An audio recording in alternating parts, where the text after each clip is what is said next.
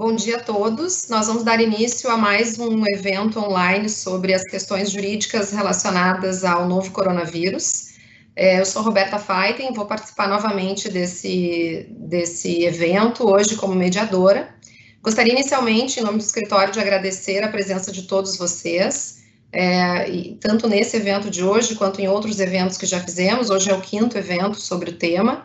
É, a presença de todos tem nos incentivado a manter esses debates tão, tão relevantes sobre esse assunto tão, tão sensível no momento. Nós já tratamos nas edições anteriores de várias, uh, várias áreas do direito relacionadas a, a, esse assunto. Tratamos de, área de áreas de resolução de conflitos, reestruturação e insolvência, tratamos do, do direito do trabalho, questões tributárias, dentre várias outras. É, essas apresentações, inclusive, estão disponíveis no, no, no perfil do Souto Correia nas redes sociais. E hoje nós vamos tratar de três áreas do direito, que são as áreas uh, trabalhista, tributária, e vamos tratar também de contratos, que são áreas que nós já abordamos em eventos anteriores, mas que uh, merecem uh, a continuidade da abordagem, considerando a continuidade da edição de medidas e dos debates, dos entendimentos uh, relacionados a esses temas. Então, são áreas que, que têm demandado é, uma continuidade bastante de, de discussões. É, primeiro, inicialmente, nós vamos abordar questões do direito do trabalho, né, tendo em vista é, é uma série de medidas é, editadas pelo governo para flexibilizar a suspensão e a redução dos contratos de trabalho, é, esse assunto vai ser novamente tratado, especialmente, nós tratamos desse assunto nas duas edições anteriores desse evento aqui, é, mas esse assunto vai ser novamente tratado por conta das, das, da, da, de o um assunto ter sido remetido ao, ao, STF e das decisões judiciais que, como vocês têm acompanhado, saíram a respeito desse tema. Depois nós vamos abordar questões também do direito uh, tributário também por impulso da, da crise, de toda essa crise da, da pandemia do, do coronavírus, nós tivemos recentemente uh, a sanção da lei do contribuinte legal, né? E, e, e essa lei diz respeito à possibilidade de parcelamento, a possibilidade de negociação de dívida, negociações de dívidas tributárias em discussões, em sede de discussão administrativa ou em, em, em sede de inscrição em dívida ativa. Então, vamos tratar desse assunto uh, na sequência. E, por fim, nós vamos tratar novamente uh, do direito contratual, né, em que vão ser analisados uh, os debates, como, é que, como estão os, os, debates em torno dos efeitos do, do coronavírus nos contratos, né, como todos temos percebido, é um tema de extrema é, relevância, considerando essa, essa crise que atingiu tantas empresas e que acarretou uma série, tem acarretado uma série de descumprimentos e de atrasos, então essa abordagem vai se dar tanto do ponto de vista legislativo, tratando de recente medida provisória, é, tratando também de projeto de lei, é, assim como do ponto de vista doutrinário, é, no que diz respeito à aplicação dos artigos do, do, do, Código Civil em relação a essa, a essa matéria.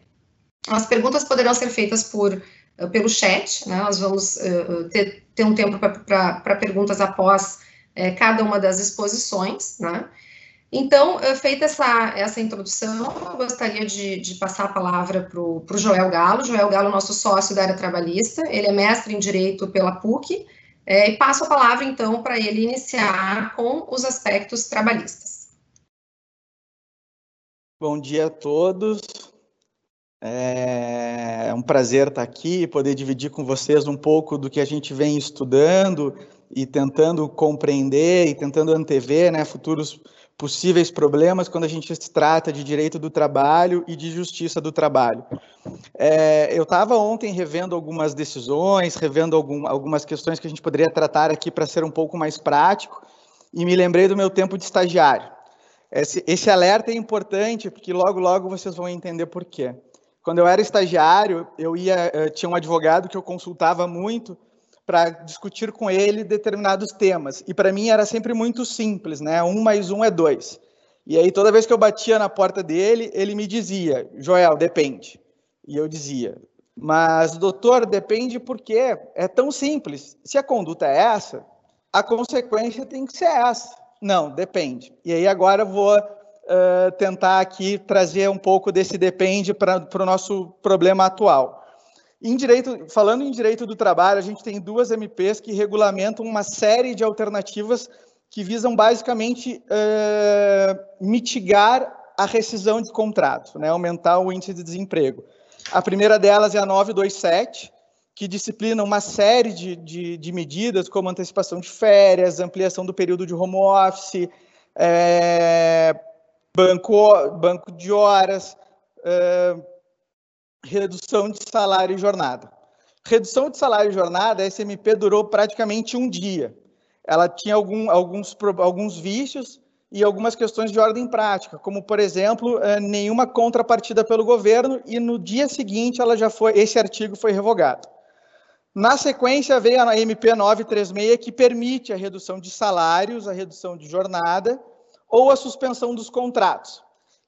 E aí começam né, os nossos problemas do ponto de vista jurídico e práticos. Num primeiro momento, o que, que diz a, a, medida provisória? Olha, eu posso uh, reduzir, com, reduzir salário e jornada e suspender contratos para aqueles empregados que ganham até 3.135. Por que essa faixa?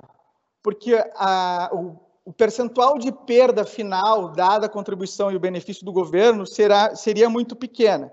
Então, não haveria grandes prejuízos na medida em que haveria uma contraprestação, que seria a estabilidade no emprego. Além disso, o, o, a medida provisória foi muito inteligente também ao trazer a possibilidade de fazer acordos individuais com os hipersuficientes, porque isso já está lá na CLT a partir da reforma trabalhista.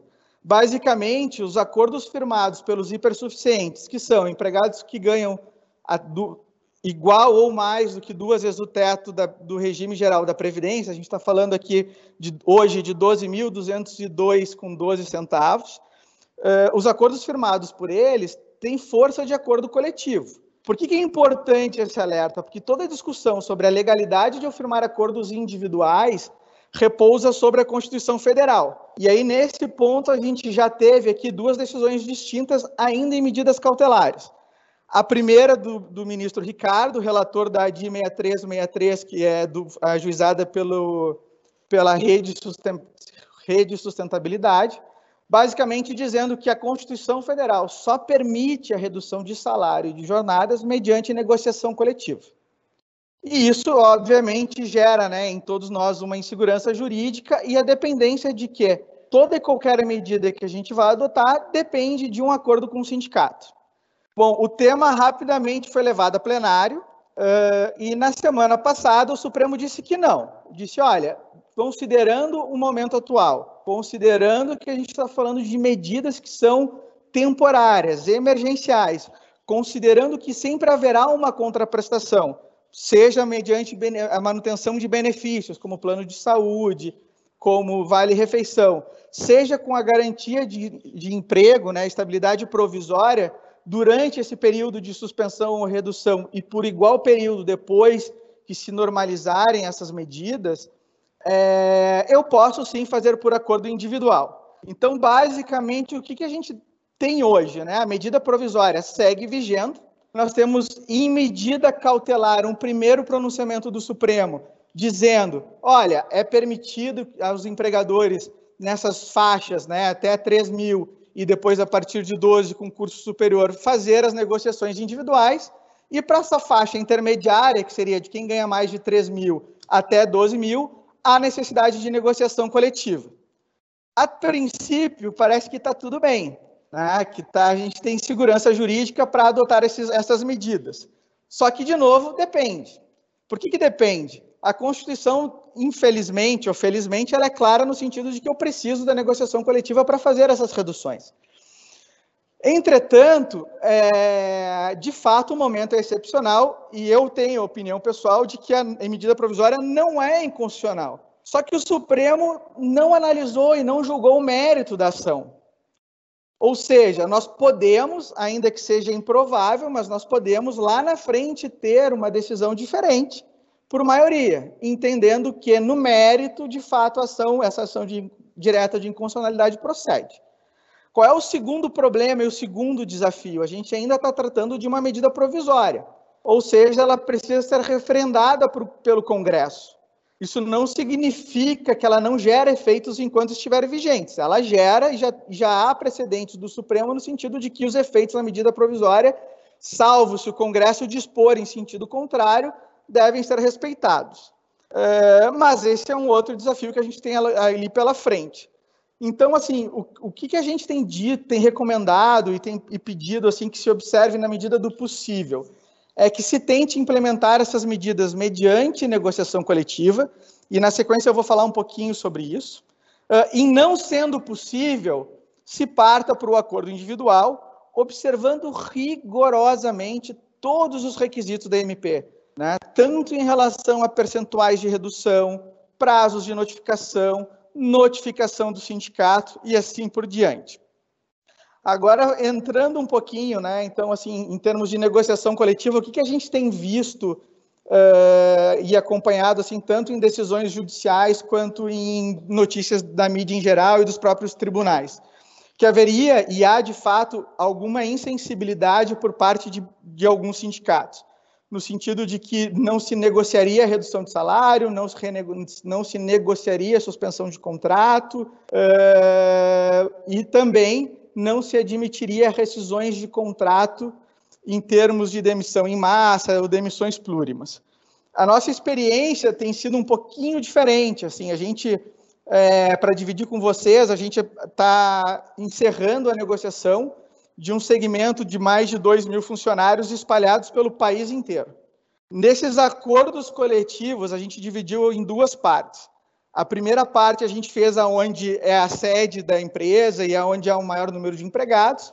E a segunda parte a gente negociou diretamente com a confederação, abrangendo basicamente 11 estados. Para que esse acordo coletivo tivesse validade com a confederação, os sindicatos de base deram procuração para a confederação negociar, o que facilitou bastante. O segundo desafio aqui, além de negociar com o sindicato e expor toda, toda a sistemática e toda a problemática para os trabalhadores, a fim de que em assembleia fosse aprovado o acordo, que basicamente previa dois cenários: para um grupo de empregados, a suspensão do contrato, para outro grupo, a redução de jornada e salário é, foi fazer assembleia. Né? A gente precisa fazer assembleia. E a, e a medida provisória nos permite a assembleia virtual, e aí aqui a gente se valeu da experiência da, do pessoal de recuperação uh, de empresas, porque é comum lá, a, a, não é incomum a realização de assembleias virtuais. E deu super certo. Né? A gente encontrou uma plataforma, a gente encontrou e o cliente acabou adotando uma plataforma digital que a pessoa recebia a mensagem por WhatsApp, ela acessava o link e podia assinar o documento virtualmente. E esse, e esse sistema fazia uma conferência com o CPF da pessoa cadastrada na Receita Federal, justamente para garantir que as assinaturas são válidas e efetivamente foram feitas por aquelas pessoas.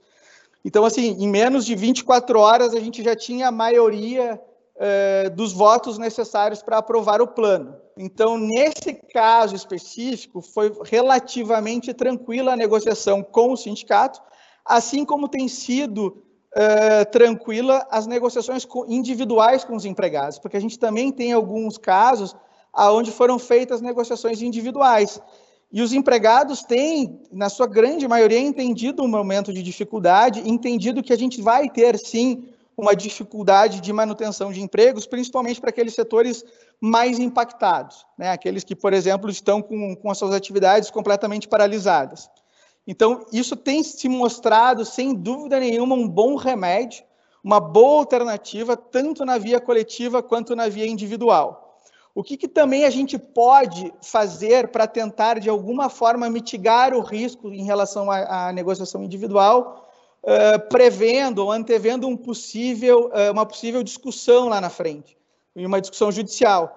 Inclusive, é interessante, porque no voto do Ricardo Lewandowski, do relator dessa ação direta de inconstitucionalidade, ele diz que o sindicato não, não é um mero órgão de arquivo, então não bastaria simplesmente a notificação, e nada impede que o sindicato no futuro entre com ações discutindo a funcionalidade dessa MP individualmente e requerendo, então, eh, o pagamento né, de eventual diferença salarial e assim por diante. É, a gente tem recomendado que as empresas, na medida do possível, observem o artigo 617 da CLT. O que, que diz o artigo 617? Ele diz que quando eu quero fazer uma negociação coletiva, eu notifico o sindicato. O sindicato tem oito dias para me responder, E se ele não responder ou responder negativamente, dizendo que não tem interesse em negociação, eu posso, nos mesmos prazos, notificar confederação e federação. Se nenhum deles assumir a negociação, eu posso negociar diretamente com os meus empregados e esse acordo é válido. Eu só preciso ter a prova de que, de fato, eu notifiquei e dei o prazo. Esses prazos foram reduzidos. E a gente tem visto em algumas situações e, e alguns é, colegas, juízes, até recomendando que eles chamam de acordo express. O que, que seria o acordo express? Eu mando a notificação para os três ao mesmo tempo e aguardo quatro dias, porque a MP reduziu os prazos pela metade. Se nesses quatro dias não houver manifestação de nenhum deles, eu posso, então, negociar diretamente com os meus empregados e isso vai, vai ter força de acordo coletivo. Então, essa também é uma alternativa para mitigar um risco futuro e incerto de que eventualmente não se sustente a medida provisória 936. Né? Então, assim, num primeiro, para fazer um fechamento em relação a esse tema e para tentar aqui direcioná-los né, a refletir um pouco sobre tudo isso, é assim, a negociação coletiva continua sendo o principal mecanismo e o de maior segurança jurídica para qualquer medida que a empresa venha adotar, seja a suspensão do contrato, seja a redução do salário. Bom, não sendo possível, e aí não sendo possível eventualmente fazer a, a, todo o trâmite das notificações, a negociação individual está aí e a primeira manifestação do Supremo, ou segundo, a primeira de plenário, e a vigente no momento é a medida provisória é constitucional, eu posso, então, respeitados os limites, as faixas, os critérios, fazer, mediante acordo individual, a suspensão ou a redução de salário e jornada. Só é importante lembrar, né, pessoal, se a gente estiver falando de suspensão do contrato, não pode haver prestação de serviços, nenhuma, sob pena de ficar descaracterizado uh, o benefício do governo e a empresa ter que arcar com todos os valores desse período. Assim como, havendo redução de jornada, o volume de trabalho tem que ser proporcionalmente reduzido. Né? Isso, inclusive, tem a portaria agora do dia 22 que regulamenta é, o benefício, a forma do pagamento do benefício, lá diz expressamente isso. Então, nos permite concluir, inclusive, que eu posso fazer, aplicar essa redução de, de salário e de carga de trabalho, inclusive para os cargos de confiança e para os trabalhadores externos, porque eu não estou tratando aqui de controle de jornada, de redução de jornada, mas eu vou ter sim uma redução do volume da carga de trabalho. Então, em termos de redução de, de salário e jornada, em termos de é, suspensão do contrato, esses são os principais desafios que a gente terá pela frente. O que, que a gente tem visto também, que eu acho que é uma coisa que precisa ficar no pipeline de todos, é, caso ali na frente se opte pela demissão de funcionários. A gente tem, a partir da reforma trabalhista, a previsão lá na CLT, no sentido de que demissão plurima, demissão em massa, demissão coletiva, não prescinde de negociação coletiva. Eu poderia fazer, eu, empregador, sozinho, sem nenhuma participação do sindicato. Qual é o problema desse ponto atualmente em se tratando de justiça do trabalho? É, a justiça do trabalho tem decisões de tribunais regionais, após a reforma trabalhista, dizendo que esse artigo da CLT seria inconstitucional e que eu deveria sim fazer uma negociação coletiva nas hipóteses de demissão coletiva, plurima ou demissão em massa.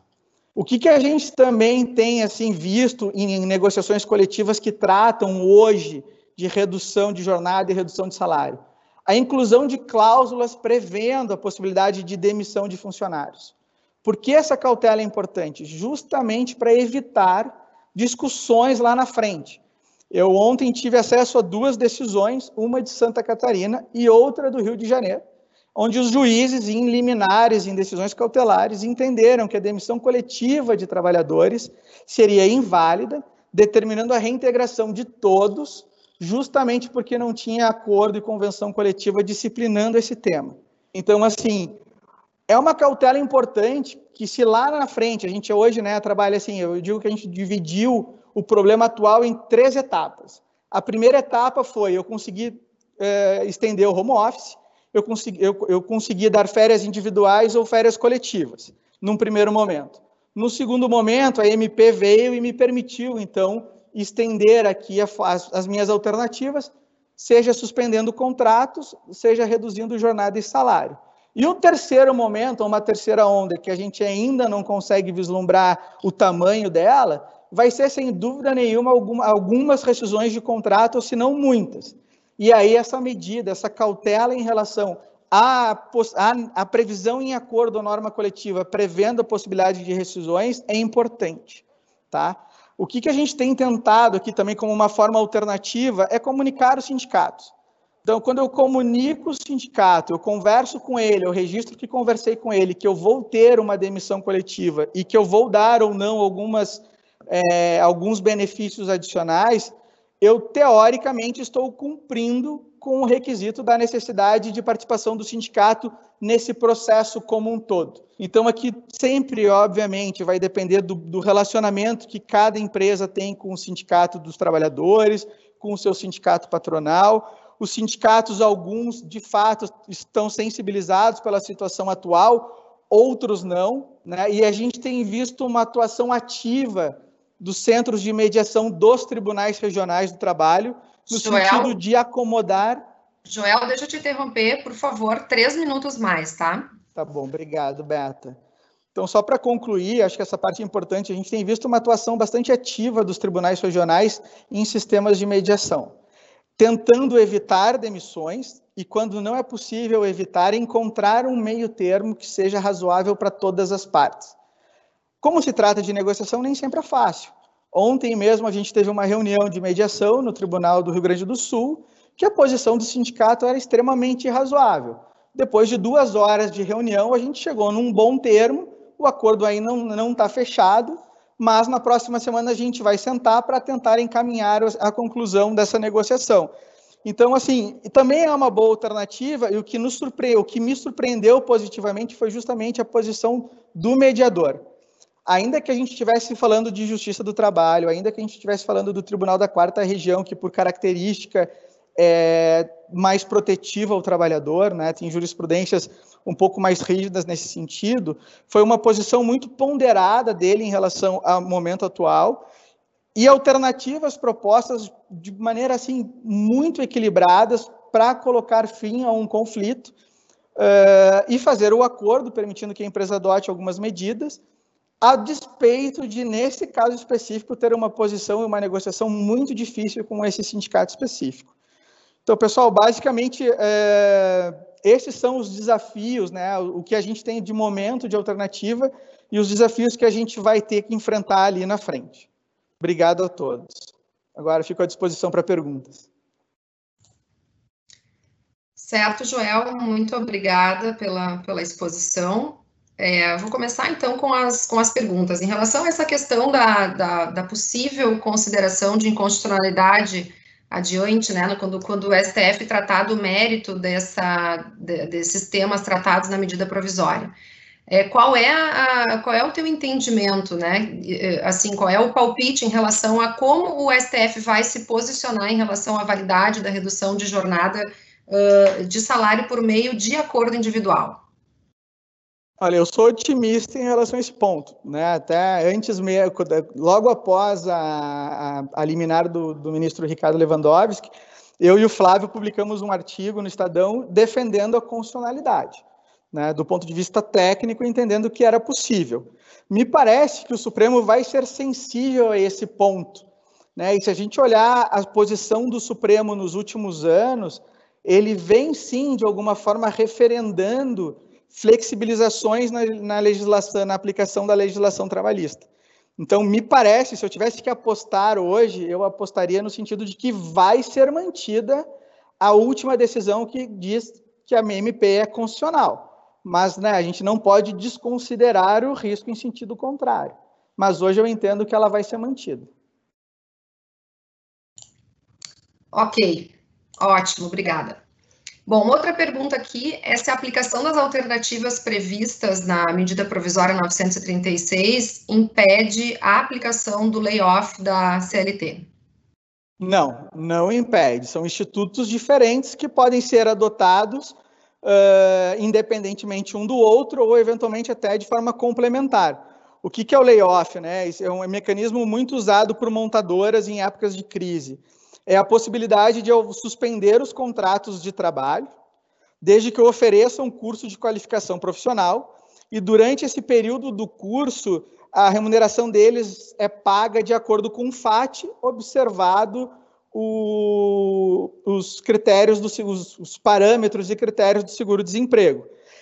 Para o layoff, eu preciso necessariamente de negociação coletiva. Eu não consigo fazer esse, adotar esse mecanismo mediante acordos individuais. Mas eu posso sim adotá-lo depois, por exemplo, ah, agora eu por 60 dias suspendi o contrato do meu empregado, depois de 60 dias eu, eu reduzi jornada e salário por mais 30, porque eu só posso limitar a, a, utilização da MP por 90, e depois disso eu posso sim, sem dúvida nenhuma, fazer um acordo coletivo para suspender esses contratos. Esses trabalhadores não vão prestar serviços, mas vão participar de um curso de qualificação uh, profissional. A diferença aqui é que a MP reduziu esse, esse prazo que a CLT permite para de um a três meses. Então, nesse período aqui de um a três meses, eu poderia sim usar o layoff, ainda que eu já tenha aplicado anteriormente as alternativas das medidas provisórias. Ok. Bom, uma das perguntas, eh, uma das perguntas aqui é se, se é possível aplicar a redução eh, de salário para quem tem cargo de confiança, e já foi respondido na, na exposição que sim. É, outra pergunta é, é, se o empregado com jornada e salário reduzidos podem, então, fazer horas extras, tá? E também aproveito para fazer também o questionamento sobre os percentuais de redução de jornada é, se esses percentuais eles são mandatários ou se pode uh, ter percentuais diferentes do que esses de 25, 50 e 70. Tá bom. Em relação às horas extras, entendo que não. Empregado com redução de jornada e redução de salário, em regra, não pode fazer hora extra. Bom, mas Joel, olha lá, olha só, foi um caso excepcional, foi um dia dentro dos 90 dias ou dentro dos 60 dias né? Foi uma decorrente de uma situação imprevista, extraordinária.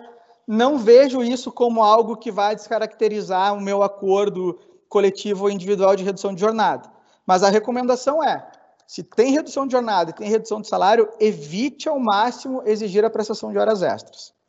Em relação aos percentuais, para eu fazer via acordo individual, os percentuais são fixos. Eu preciso observar os percentuais previstos na MP: 25, 50 e 70%. Mas eu posso, mediante negociação coletiva, dispor sobre percentuais diferentes.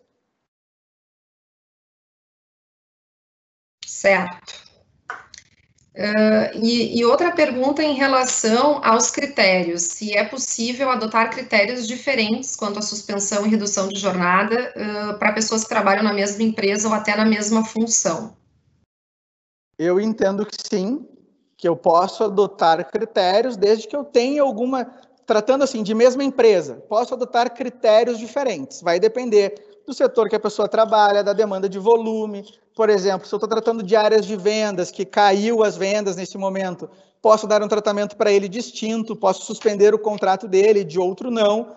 É, na mesma função, idealmente, é, é, recomendável que se aplique a mesma, o mesmo tratamento a todos. Mas, de novo, se eu tiver algum critério técnico, objetivo, que justifique o tratamento distinto, nada impede porque a MP não diz que eu preciso dar o mesmo tratamento a todos os empregados indistintamente. O que a gente é, recomenda com alguma, pra, com alguma cautela é, na medida do possível, se eu estou tratando de empregados que fazem, exercem a mesma função, tentar despender o mesmo tratamento. E, não sendo possível, nada impede uma negociação distinta individualmente, mas a gente vai ter um risco lá na frente de eventualmente ter alguma discussão querendo, querendo eventualmente discutir tratamento discriminatório. O risco, na minha percepção, é pequeno, mas ele não pode ser desconsiderado. Ok. Certo, Joel, obrigada pelos esclarecimentos a, a todas as perguntas. É, eu vou passar, é, considerando o tempo aqui, eu vou passar para a área tributária, para os aspectos relativos à área tributária, sem prejuízo de fazermos novos questionamentos, novas perguntas também da área trabalhista no final, em havendo tempo para tanto, tá? Então, agora eu vou chamar, vou passar a palavra para o Pedro De Martini, ele é o sócio da área tributária é, do escritório, especialista em direito tributário pela USP, mestrando pela FGV, Uh, o Pedro tem diversas publicações na área, inclusive sobre transação tributária, que é o tema que vai ser, vai ser abordado por ele.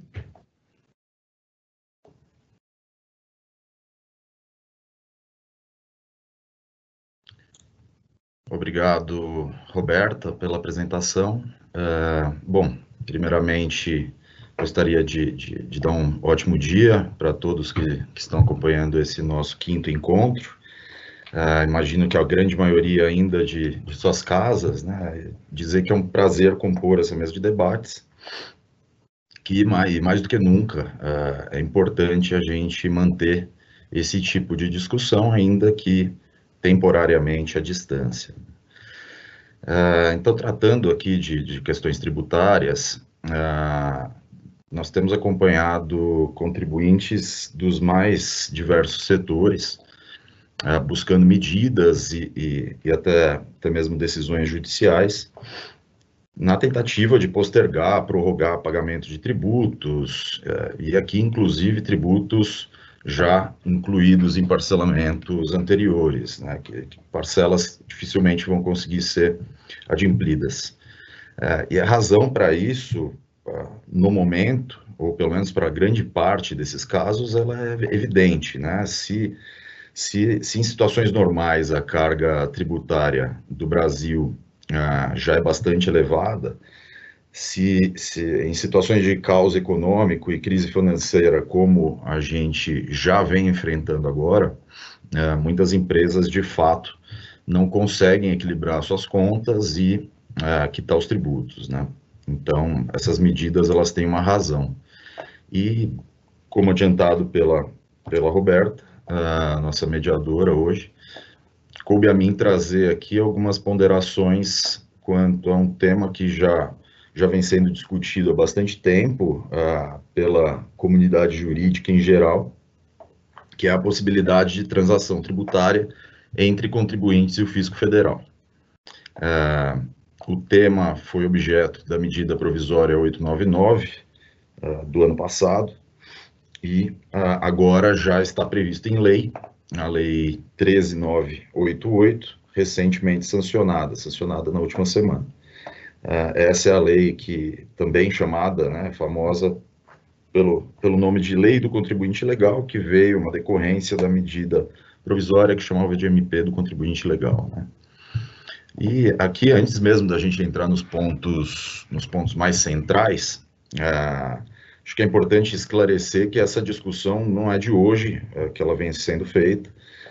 Essas iniciativas, tanto do governo federal como do governo estadual, de buscar uma aproximação, elas, elas foram vistas e foram aumentando nos últimos anos, ah, seja isso por novos modelos de tratativas, por ah, novas portas de diálogo abertas entre as partes, isso tem, tem havido uma, uma, uma grande melhora, ah, do meu ponto de vista, e o que é essencial para as duas partes. Né? Aqui, só para citar um exemplo, no estado de São Paulo, a gente teve uh, o, o, o programa de Nos Conformes, por meio do qual os contribuintes ganham alguns benefícios, inclusive possibilidades de autorregulação uh, ou correção de erros uh, durante os procedimentos de fiscalização, então antes mesmo de uma, da lavratura de, de um auto de infração, né? Uh, e nesse caso a contrapartida seria o contribuinte estar bem ranqueado de acordo com uma classificação própria da Procuradoria do Estado, é, visando beneficiar os bons pagadores. Né? Mas, é, voltando para a esfera federal, que é o nosso tema aqui de hoje, há alguns anos essa possibilidade de transação vem sendo debatida pra, por meio de órgãos de fiscalização, procuradoria, é, pesquisadores, advogados, e eu acho que todos, todos esses, to, todo, todos esses órgãos uh, e classes uh, tem como objetivo a busca de alternativas antes de uma autuação e o início de, uma, de um contencioso, seja ele administrativo ou judicial, né? Isso porque muitas vezes essas autuações ou elas não são pagas, são contribuintes de fato inadimplentes, uh, ou elas são indevidas, né? elas não precisariam ter sido lavradas. Uh, então, o, o, fim disso tudo, o, é uma redução do contencioso, né, objetivo de redução do contencioso. Ah, e nesse sentido, antes mesmo da, da lei que, que foi recentemente sancionada, ainda na vigência da medida provisória, a Procuradoria já tinha previsto duas formas de transação tributária. Uma delas ah, por adesão a, a, propostas da própria Procuradoria para débitos de até 15 milhões de reais, e uma segunda ah, por proposta individual partindo do contribuinte para valores superiores a 15 milhões. E aqui, ponderando essas possibilidades de transação, continuam ativas, tá? Ah, bom, acho que está claro que não é um assunto totalmente novo, mas o que a gente pode dizer e afirmar é que ah, com, ele ganhou muita força, no, especialmente agora, a partir da Covid-19, e desse, desse cenário de, de iminente crise econômica que muitos setores já têm enfrentado. Uh, e dessa forma, uh, por um trâmite razoavelmente mais rápido do que o normal, na última semana foi sancionada a lei do contribuinte legal, e tentando aqui não entrar muito nos detalhes das possibilidades de pagamento, já que, que esses que esses detalhes podem ser vistos diretamente na legislação, estão claros lá, tratando um pouco mais do ponto de vista prático e de como essas questões são tratadas uh, uh, no dia a dia, né? Acho que vale inicialmente destacar que a lei ela veio para ratificar essa possibilidade de renegociação por parte da União, né, com o contribuinte de dívidas tributárias, e especialmente aquelas uh, de difícil recuperação, né? E, e, difícil recuperação aqui, incluindo uh, também empresas em recuperação judicial, liquidação, falência, e etc. Né? Essa, essa, essa, aliás, era uma premissa desde a criação do projeto anterior à MP, né? Então, é, é, é uma, uma questão que mesmo nesse período de crise, ela, ela sempre foi mantida nas discussões, inclusive no Congresso. Uh, como essa transação ela é realizada com a União, a lei permite a negociação de tributos federais, aqui exemplificando IPI, Imposto de Renda, CSL, PiscoFins, dentre outros, e a lei uh, prevê basicamente três modalidades de transação tributária. A primeira seria por uh, proposta individual ou por adesão uh, na cobrança de débitos já inscritos em dívida ativa. A segunda seria por adesão, né, em todos os demais casos de contencioso judicial ou administrativo. Aqui, por adesão, uh, só para esclarecer, seria quando o contribuinte tem a opção de aderir ou não, tá? Uh, não, quando eu falo proposta individual, seria uma proposta partindo do contribuinte. E uma terceira opção, que seria também por adesão, é, essa já do contencioso tributário de pequeno valor. Tá? E, e, de fato, aqui, é, o cenário atual que a gente vive impõe algumas medidas menos tímidas, né? Uh, de alguma forma mais efetivas, como a gente viu uh, que, que, foi, que foi incluído na lei, uh, por exemplo, a possibilidade de negociação de débitos do Simples Nacional e, e do FGTS, além da, da possibilidade de transação de débitos de pequeno valor, redução de encargos legais, enfim, transação de multas qualificadas, uh, alguns exemplos essenciais para esse momento que a gente vive hoje. Uh, só lembrando aqui que para questões, para débitos relacionados ao FGTS, a gente dependeria de uma homologação do Conselho Curador e para débitos do Simples, a gente dependeria de uma lei complementar autorizativa, mas o fato é que isso já está na lei, então é um grande passo a, a inclusão desses dispositivos. Né? Ah, essas inclusões elas são inovações que foram, foram discutidas ao longo do trâmite, ah, em relação inovações em relação ao texto original da MP, ah, que vedava inicialmente esse tipo de transação. Né? Aqui, uh, eu particularmente entendo que uh, qualquer inovação, especialmente nos dias de hoje, que vise a inclusão do micro e do pequeno empresário, ela é muito, muito bem-vinda, né? Uh, especialmente considerando todos os impactos financeiros que a gente já começou a sofrer e ainda sofrerá por algum tempo em decorrência da Covid-19. E para a implementação dessas transações é necessária, de fato, uma regulamentação, né? ou em alguns casos até mesmo uma publicação de editais. Ah, então, logo depois que a lei foi sancionada, já houve a publicação de uma nova regulamentação. Anteriormente tinha uma regulamentação, mas era em relação ao MP, ah, por meio da portaria número 9917 desse ano, que trouxe algumas modificações relevantes como, por exemplo, a inclusão de, de, da possibilidade de utilização de créditos reconhecidos por decisão judicial uh, definitiva, né, transitada em julgado, para quitação desses débitos objeto da transação. Uh, antes a previsão era só em relação à utilização de precatórios. Né? Então, ponto relevante aqui, uh, decorrente de todo esse debate ao longo do, do projeto. Né? Ah, essa renegociação ela vale tanto para débitos em discussão administrativa, como também para débitos que já estão inscritos em dívida ativa, e, e inclusive para débitos ah, com execução fiscal ajuizada. Né? E a partir da, da adesão, ou a partir de um ok, tanto do contribuinte como do fisco, esses débitos poderão ser quitados em parcelas e com desconto de multa e juros. Né? Aqui só exemplificando, em alguns casos, a previsão na lei ah, para parcelamento em até 145 parcelas, reduções de 70% dos débitos, mas esses detalhes eles estão uh, especificados na, na, legislação, então uh, não vamos passar por todos, todas as possibilidades. E o ponto, acho que importante aqui, é que não se trata exatamente de um parcelamento federal como Refis ou todos os vários outros que a gente viu nos últimos anos, últimas décadas.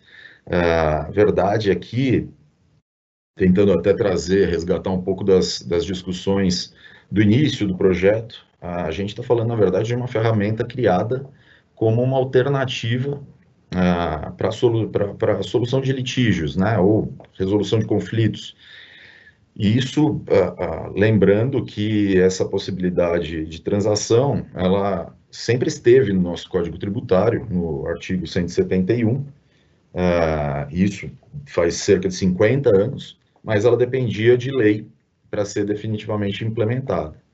O que Pedro, tá desculpa, desculpa a interrupção, mais três minutos, tá bem? Tá bom, obrigado. Ah, então, o uso dessa ferramenta né, parte da premissa de que a União deverá verificar um interesse público envolvido na transação. Esse interesse público a gente tem notado ultimamente, está claro para todo mundo, então houve a publicação de uma outra portaria permitindo uma transação extraordinária na cobrança desse, da dívida ativa, justamente em relação aos efeitos do coronavírus é, nesse caso com parcelamento de 140 parcelas, enfim, é, bem abrangente, com inclusão de microempresas, é, cooperativas e, e, etc. E aqui, é, tentando de alguma forma concluir já o, o, o, tema, né, trazer um pouco do nosso, do nosso entendimento, é, ainda que preliminar, existem alguns pontos que, na minha opinião pessoal, poderiam ter sido incluídos na, na, na norma ou poderiam ser melhorados, né? Como um exemplo aqui rápido uh, seria a possibilidade de um reconhecimento amplo do instrumento de compensação para extinção de débitos. Uh, isso porque a gente sabe que há muitas restrições por parte do fisco uh, para a extinção de débitos pela via da compensação, então uma via mais clara, menos burocrática, certamente poderia ajudar nessa redução do passivo tributário.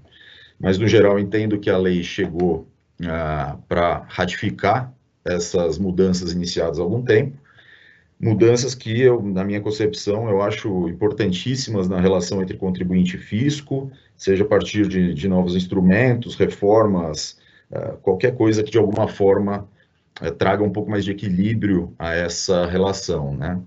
E justamente nesse, nesse momento delicado que todos nós uh, estamos passando, com esse receio de crise financeira, Uh, a lei, a aprovação da lei, uh, traz uma possibilidade, até para os contribuintes afetados pela crise, de quitação dos débitos, aqueles contribuintes que querem continuar quitando seus débitos, de efetivamente pagar em dia, dentro da lei. E, por outro lado, uma forma da União tentar manter um nível razoável de arrecadação. isso tudo sem a gente esquecer da premissa inicial que essa seria uma ferramenta de redução de litígios tributários. Então, para fechar, é, eu entendo que a lei, ela, mesmo com, com pendência de alguns ajustes, ela deve, de fato, ser comemorada uh, pela comunidade jurídica. Obrigado. Ótimo, Pedro. Obrigada pela exposição. Sem dúvida, né, essa, essa lei, mais essa iniciativa é, do governo para solucionar, para trazer mais algum, alguma alternativa, algumas alternativas para as empresas nesse momento sensível, é, é bastante relevante. Bom, nós temos aqui algumas perguntas. É, eu vi que é, é, teve a, a, a, explicação, ficou claro de que abrange, essa lei do contribuinte legal, ela abrange é, débitos que podem estar em discussão na, na, na esfera administrativa, ou já inscrito em dívida ativa, ou até mesmo judicialmente. A pergunta é se ela abrange é, quaisquer débitos ou multas, tem alguma restrição, tem alguma exceção em relação ao que está abrangido é, nessa lei?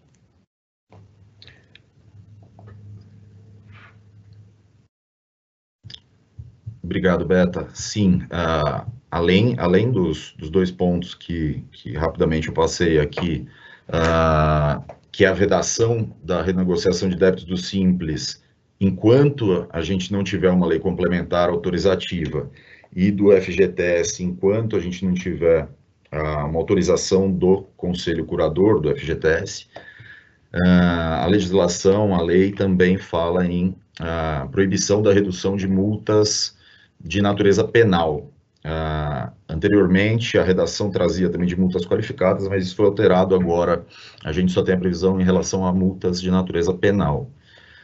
E também seguindo essa mesma linha, acabam sendo os mesmos contribuintes, há também uma consideração na lei para uh, impossibilitando qualquer tipo de negociação com devedores considerados pelo fisco contumazes, né? São aqueles que têm diversas dívidas e que, que costumam não quitar os seus tributos em dia, né?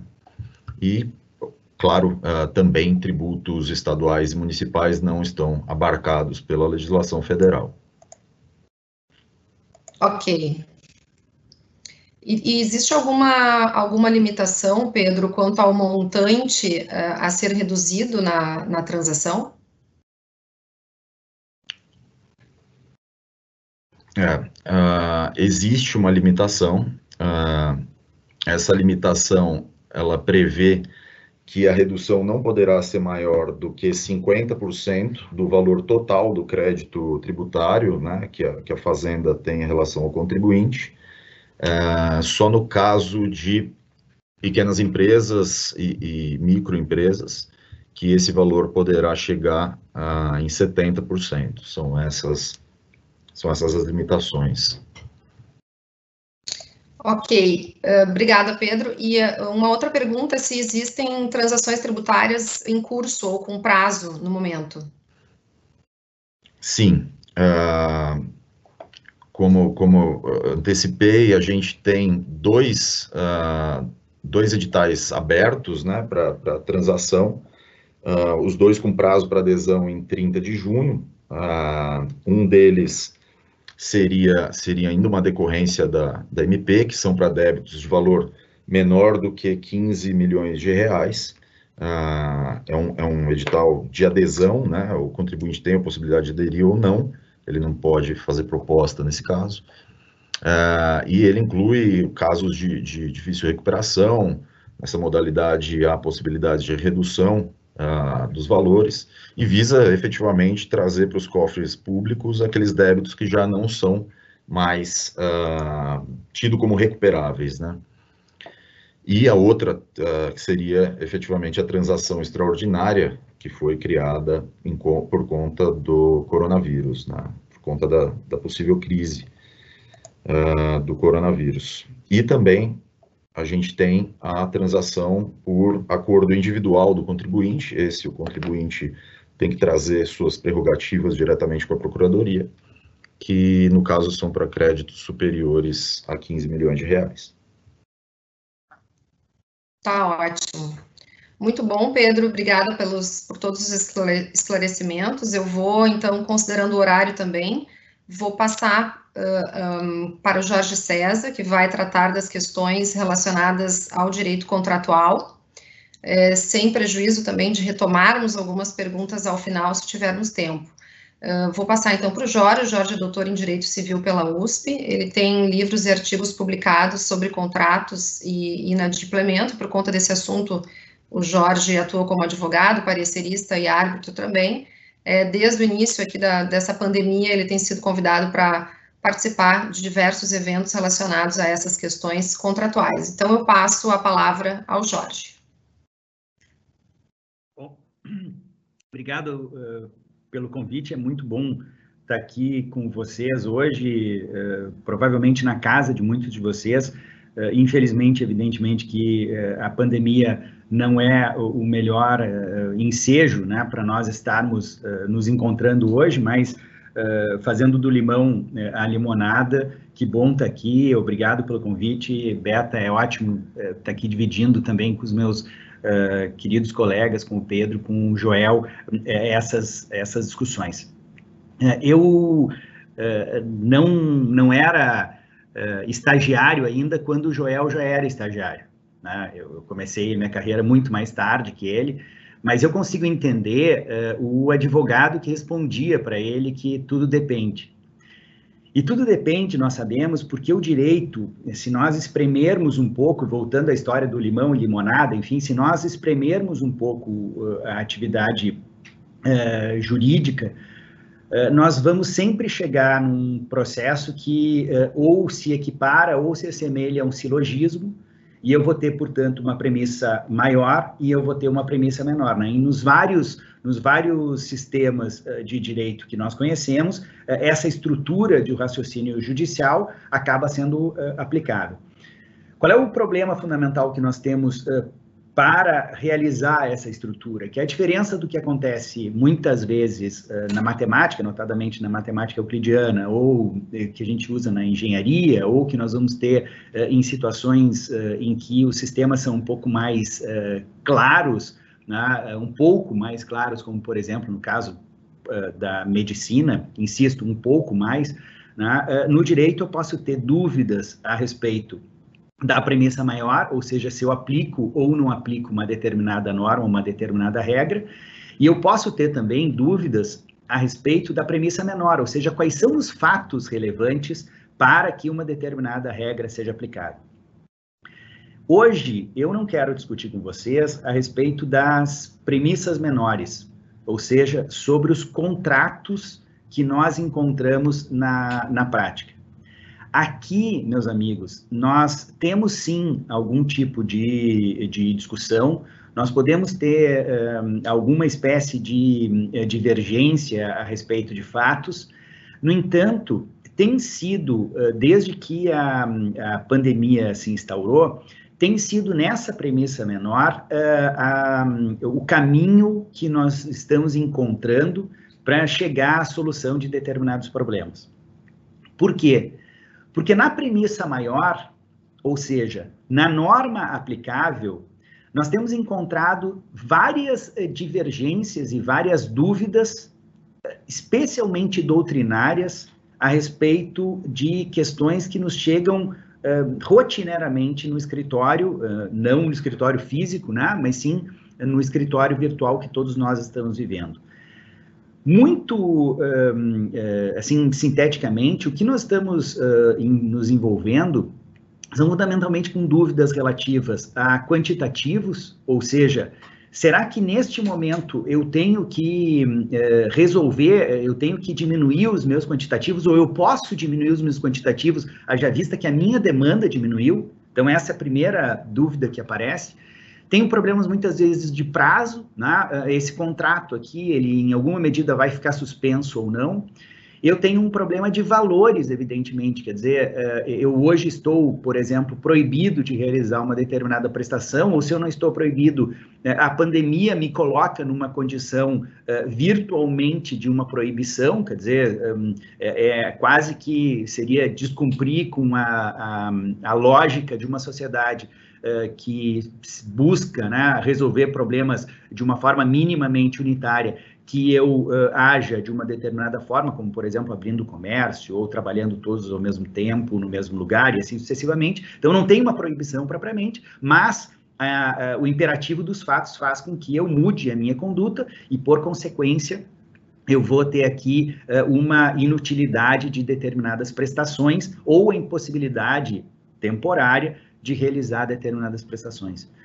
Eu também tenho um outro problema eh, que chega rotineiramente, quer dizer, é saber se uh, esse efeito é para sempre no contrato ou se esse efeito é temporário no contrato.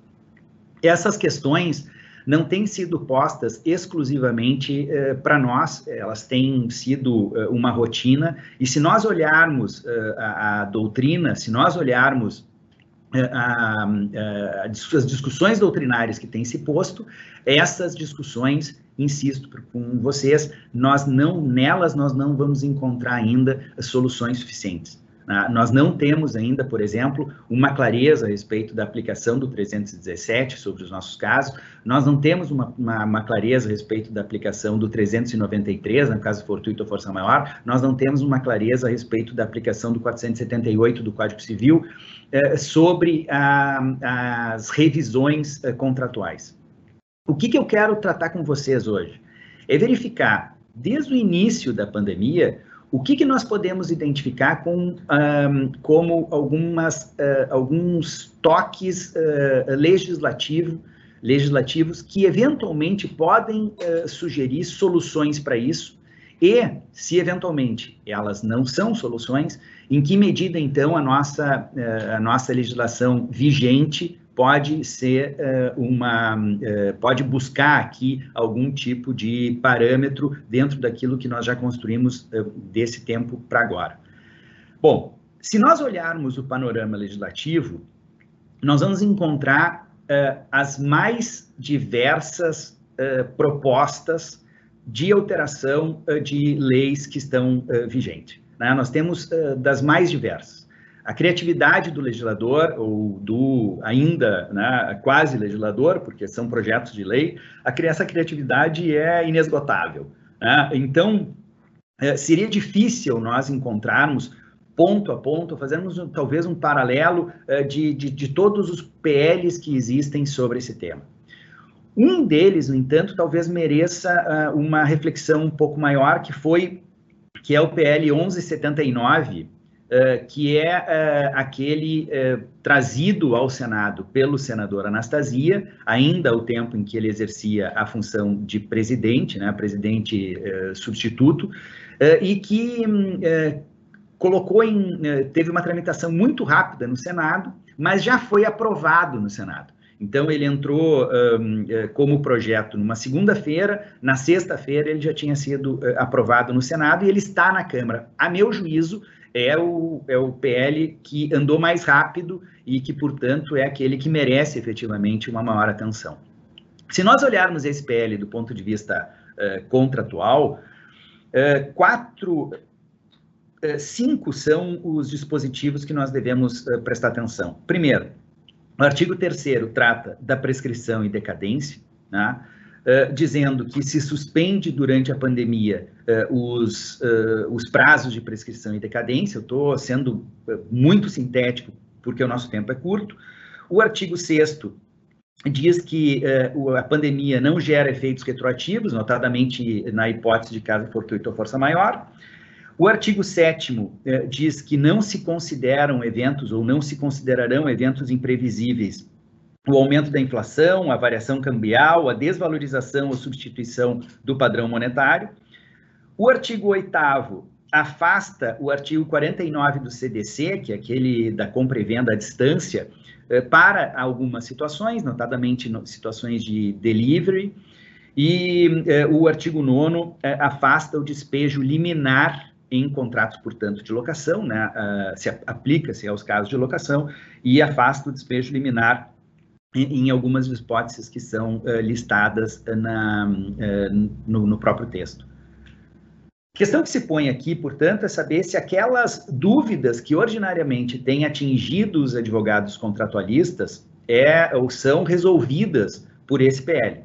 Né? Vamos voltar. Será que o problema de custo tem sido foi tratado por esse PL? A resposta é não.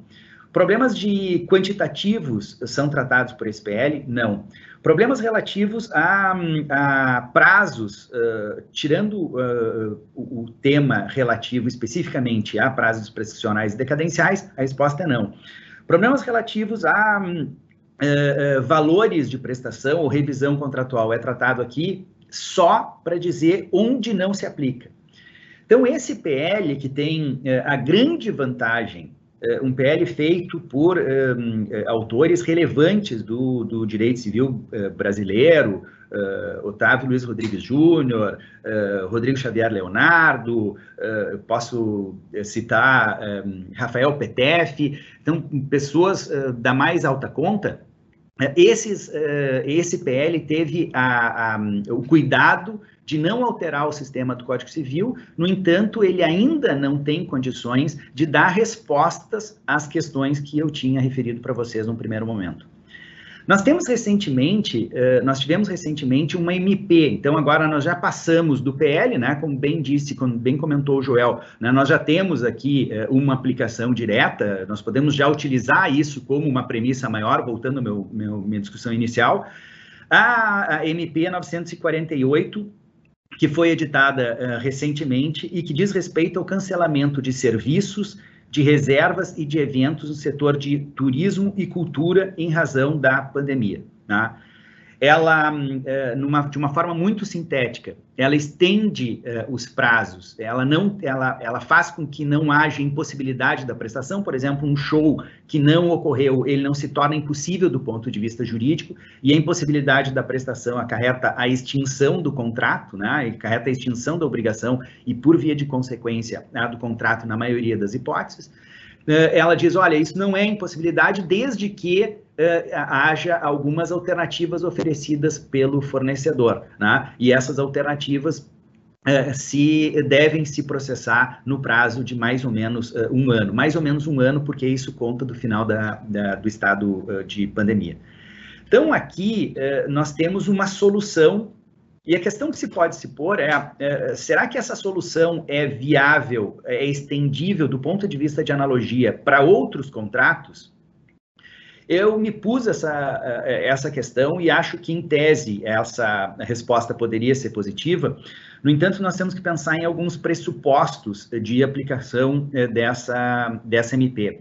E esses pressupostos são fundamentalmente pressupostos fáticos, eles são fundamentalmente dois. Eles servem muito bem para serviços que são recorrentes, ou seja, que acontecem de tempos em tempos, e serviços que eh, são eventuais, ou seja, eh, eu não vivo, por exemplo, num hotel, eu vou para um hotel eventualmente. O hotel está sempre lá, ele é, ele é sim recorrente, mas eu vou para lá de vez em quando, né, em algumas situações. Eu não vivo em shows, mas eu vou a shows, uh, uh, uh, enfim, com alguma, com algum, alguma, algum grau aqui né, de, de de repetição, mas esse grau de repetição não significa que eu vá todo santo dia a um determinado show. Então, é, nessas situações em que eu tenho esses dois elementos, recorrência do serviço ou recorrência do modelo num primeiro momento, daquilo que é oferecido num primeiro momento, e num segundo momento, uma eventualidade, ou seja, quando isso pode ser realizado estendido no tempo, então, para isso, a MP poderia funcionar do ponto de vista analógico. A questão que se põe é: eu tenho essas, esses dois elementos em outros contratos?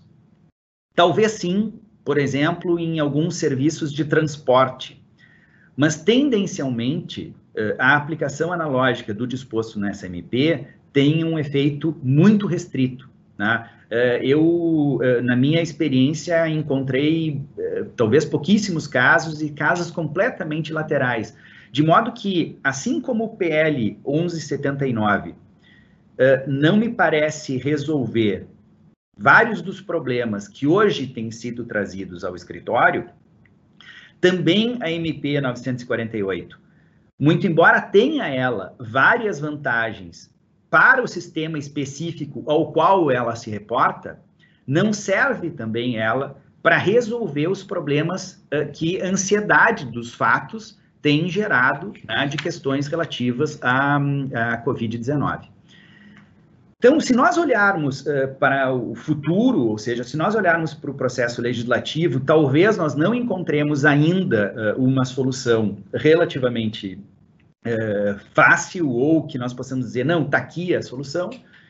Mas se nós olharmos para a nossa legislação, nós também temos alguns problemas que eu gostaria de sinalar uh, para vocês, especialmente aqueles problemas que a doutrina vem referindo uh, com alguma uh, frequência. Insisto, não quer dizer que nós não tenhamos soluções para os problemas contratuais durante esse período. O que eu quero dizer é que a premissa maior da nossa discussão, né, as normas aplicáveis, é que tem algum grau de problema. Como os contratos são é, o reino da autonomia privada, com muita frequência a interpretação do contrato tem sido a saída de uma série de temas relacionados àquilo que eu comentei com vocês. Mas o que eu estou discutindo aqui é exclusivamente da premissa maior. Vamos lá. Primeiro ponto, vou citar então alguns elementos que fazem com que nós tenhamos um certo grau de incerteza hoje relativo à aplicação do nosso direito. Artigo 393. Caso fortuito, artigo 393 do Código Civil. Caso fortuito ou força maior. Nós temos um evento que é uh, não vinculado ao nosso devedor, e nós temos um evento cujos efeitos também uh, o nosso devedor não tem governo, né? ou seja, ele ou eventualmente pode ter governo, mas tem algo que supera uh, esse governo do nosso devedor. Então, o evento em si é, é, é, fora da alçada do nosso devedor e os efeitos também. Isso vale e se aplica com relativa uh, clareza em obrigações de fazer, em obrigações de dar coisa certa. Mas qual é o efeito que nós vamos encontrar nas obrigações pecuniárias?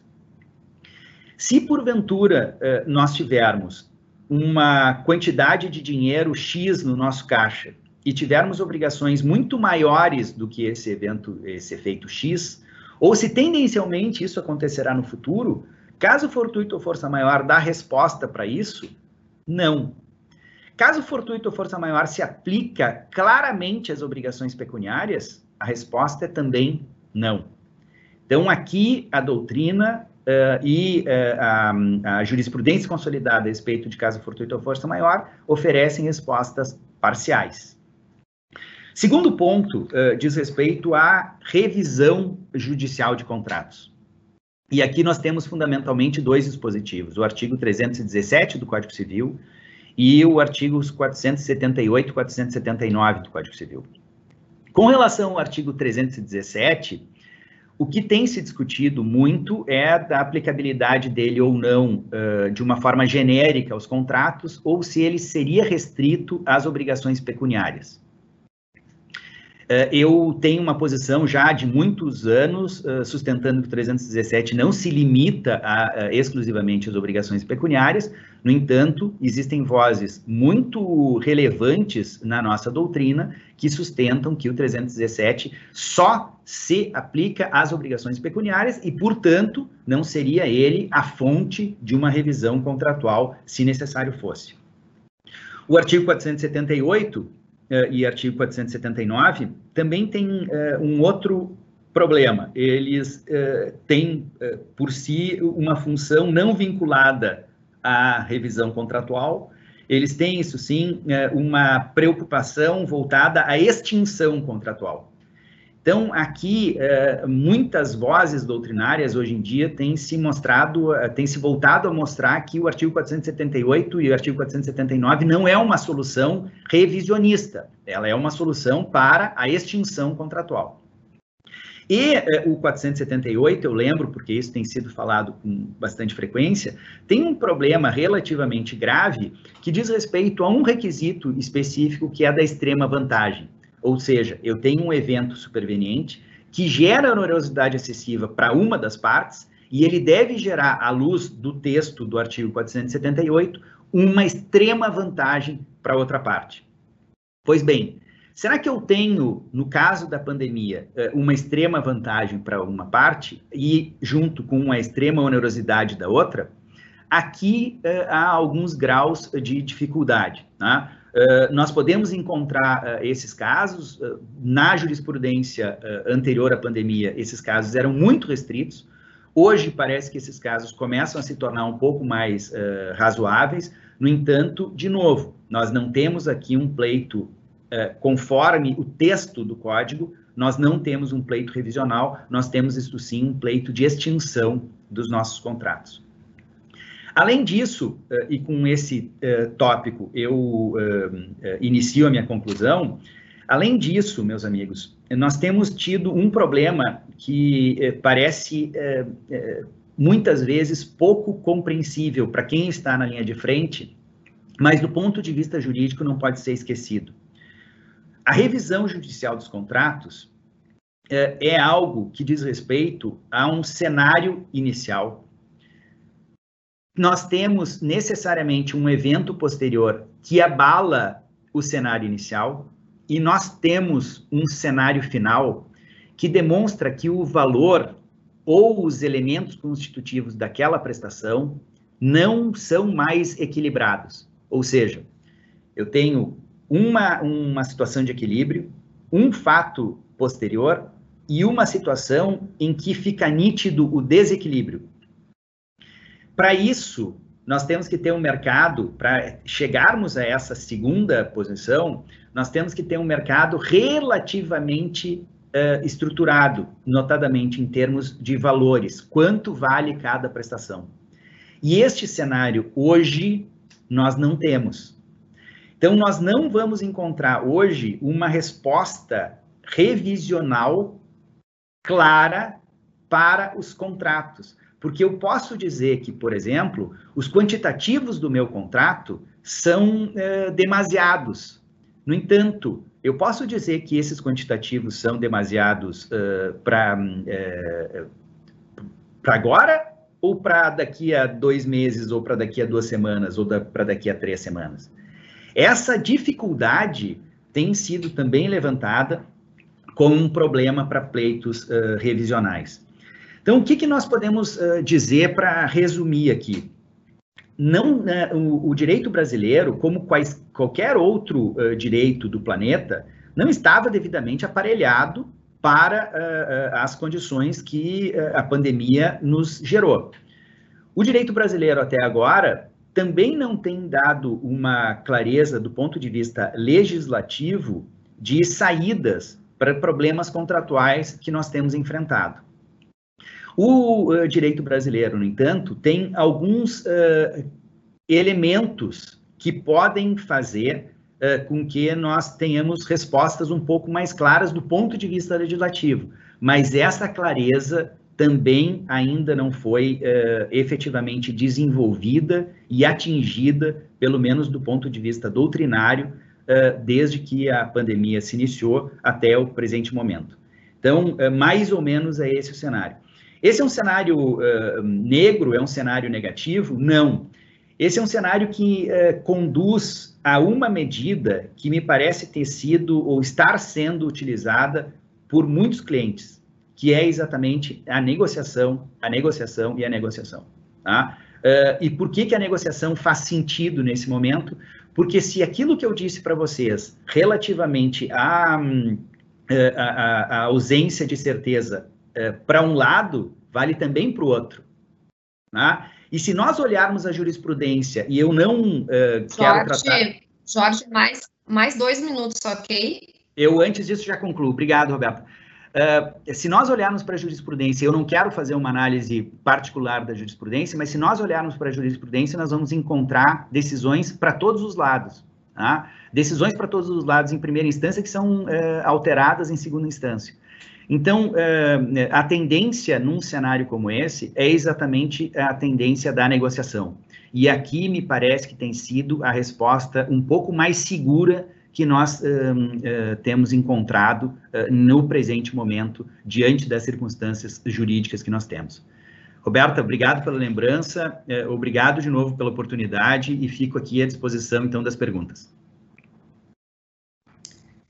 Certo, Jorge, obrigada pela, pela exposição. Realmente essa questão é, é bastante, tem sido bastante controvertida, essa questão contratual, e, e justamente por isso uh, pergunto é, se, se seria caso, né, seria necessário pensar em um modelo legislativo para revisão dos contratos decorrentes da, decorrente da pandemia, considerando justamente as dificuldades de se, é, de se enquadrar as situações concretas e tão novas na, nos artigos do, do Código Civil e inclusive na jurisprudência e nos posicionamentos doutrinários. Então, pergunto se seria o caso é, de pensarmos em um modelo legislativo específico.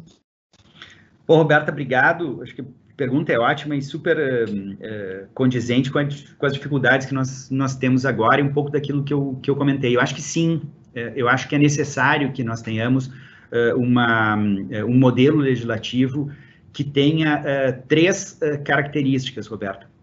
Eu tenho falado isso em outros, em outros eventos também. A primeira característica é que ele seja temporário, Uh, nisso, tanto a MP ou, ou, as MPs que tem, que tem saído, eu posso lembrar 925 do, do, do uh, setor um, aéreo, um, de, de, transporte aéreo, um, todas elas são temporárias, quer dizer, nós temos que preservar o nosso sistema jurídico uh, daquele, do momento, das particularidades desse momento, então ela tem que ser temporária.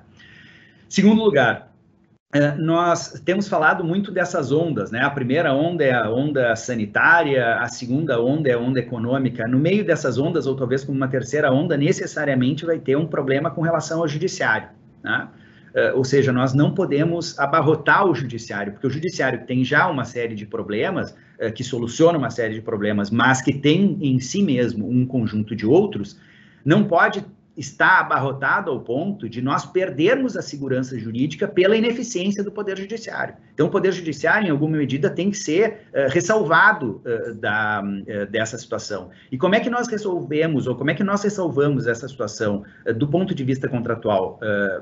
Para mim, só tem uma forma: é nós um, criarmos mecanismos de aumento da mediação. Ou seja, a mediação tem que passar a ser uma espécie de pressuposto do andamento de processos.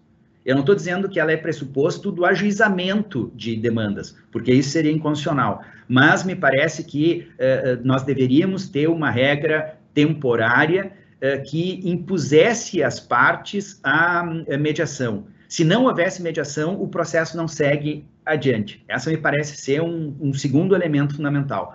E um terceiro elemento fundamental é criar alguns critérios que me parecem é, que sejam, que devam ser um pouco mais claros. Né? Eu vou citar a 948 de novo, MP 948. Uh, num dos últimos dispositivos, o artigo 5 diz o seguinte, uh, aplica-se a esses casos aqui que eu estou tratando, enfim, é as questões de turismo, shows, etc., né, entretenimento, uh, aplica-se uh, o caso fortuito ou força maior, de modo que ninguém responde para ninguém, e, e, não é exatamente essa terminologia, mas algo semelhante. Ou seja, eu crio um sistema de resposta clara àquilo que eu preciso. E me parece que esse modelo ainda precisa ser construído, Roberto. Roberto, uh, me parece que esse sistema nós ainda não temos no nosso cenário. Ok, ótimo, muito bom. É, uma outra pergunta, Jorge, nós temos visto bastante uh, discussões sobre os contratos de locação, especialmente os, os, contratos de locação comercial. E como ficam esses contratos, né, nesses, nesses tempos, nessa situação de, de pandemia, e, e, inclusive as discussões uh, legislativas, como, como andam? Bom, é, tem eu participei recentemente de um, de um evento exatamente sobre contratos de locação e, e para ele nós levantamos uma série de PLs existentes a respeito do, do tema, e eu posso dizer para vocês que é, grande parte daquela referência que eu fiz a respeito da criatividade né, dos nossos uh, legisladores decorre da referência à leitura que eu fiz desses PLs. Nós temos de todas as, as alternativas algumas situações muito particulares, como por exemplo redução uh, geral de determinados valores, uh, outras de extensão de prazos e assim sucessivamente. Hoje em dia, nós não encontramos nada mais, uh, mais concreto do que uh, o PL 1179. Tá? Então, uh, o que nós temos efetivamente é aquela exclusivamente a, a, as restrições à aplicação do despejo liminar. Como é que nós temos visto o andamento dos contratos de locação? Com muita frequência, é, os contratos de locação também têm sido alvo de negociação, e especialmente nosso, nosso problema não é fundamentalmente um contrato de locação residencial, é um contrato de locação uh, comercial. Nós não temos uma solução ainda prévia para isso, mas nós temos visto que a jurisprudência tem sido um tanto quanto uh, uh, ávida, tanto de um lado quanto para o outro, e nós não temos também um modelo agora jurisprudencial para dar solução para esse caso. Portanto, é, em contratos de locação, tá? em contratos de locação, nós temos ainda várias teorias que estão sendo construídas, mas nada ainda é absolutamente concreto, de modo que vale aquele conselho que eu tinha dado antes. Aqui a negociação é, parece ser é, muito relevante. E me parece, Roberta, eu vou fazer um outro comentário, me parece que a, que a negociação das locações pressupõe também um outro ponto. Ela não só deve ser realizada, como ela deve ser realizada procedimentalmente, ou seja, eu faço a renegociação já com cláusula de renegociação, porque hoje, talvez, o mês que vem, a situação pode mudar completamente, especialmente se nós voltarmos paulatinamente às nossas atividades. Exato, exatamente, um bom ponto, Jorge. E nós temos visto, de fato,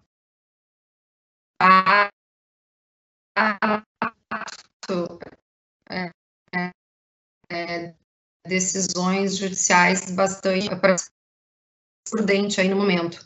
Eu agradeço, então, a participação do, do Jorge, eu vou passar, vou retomar algumas perguntas aqui que, que restaram ainda sobre as questões uh, trabalhistas, tá?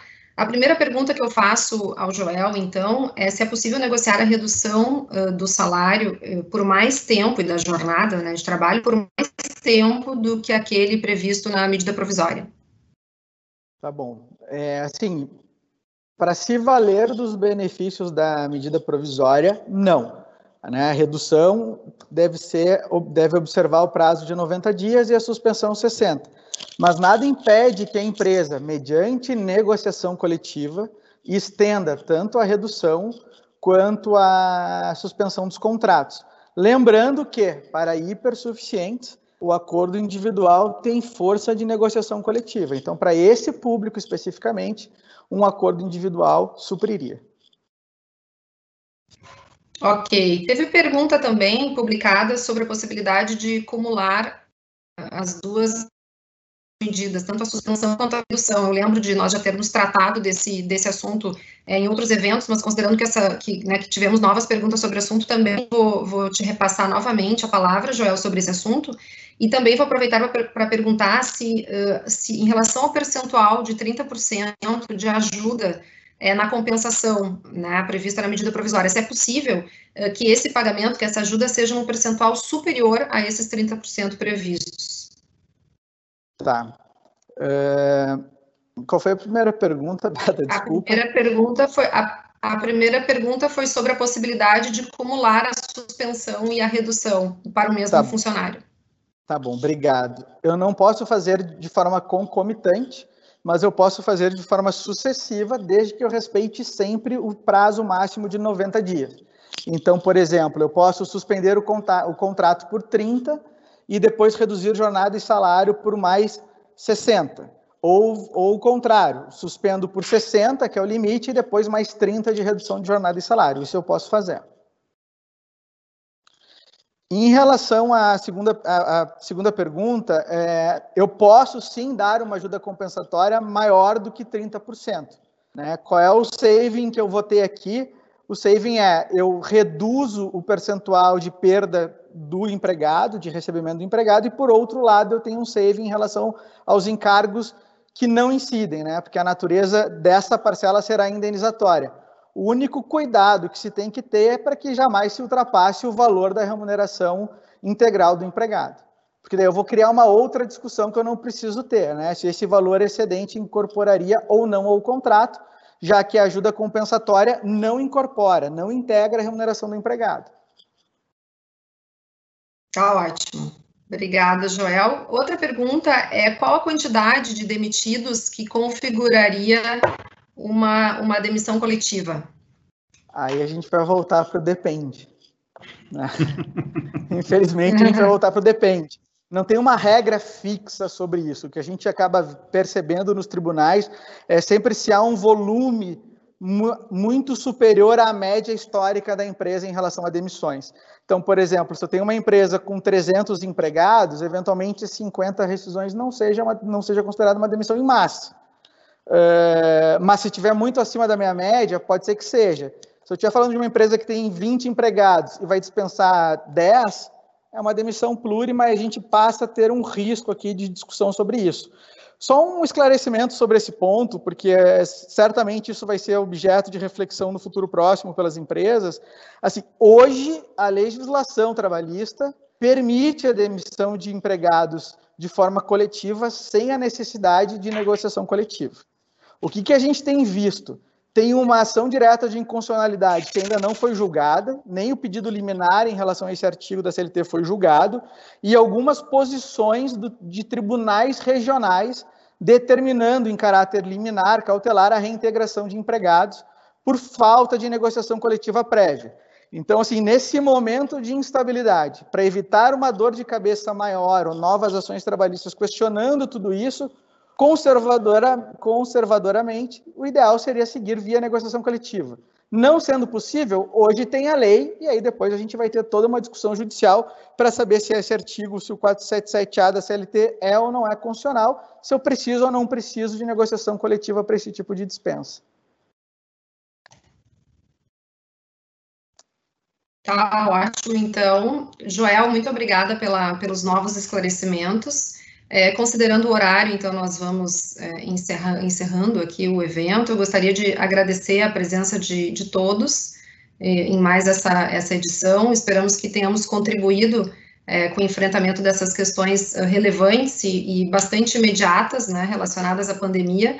É, também nos propomos a seguir discutindo e debatendo, refletindo sobre esses novos temas, os novos desafios é, que vão surgir, inclusive, a, a, médio e a longo prazo, pensando aí em, em soluções novas, né, que certamente vão ser necessárias é, para todo esse, esse período que, que vem pela frente. Gostaria de agradecer também ao Jorge, ao Pedro, ao Joel é, e aos demais é, participantes aqui é, do escritório no, nesse evento. Uh, o conteúdo desses eventos, deste e dos demais, uh, vão estar disponíveis, os, os, anteriores já estão disponíveis no perfil do, do escritório nas redes sociais. Então, desejo a todos um bom dia e um bom final de semana e até uma próxima.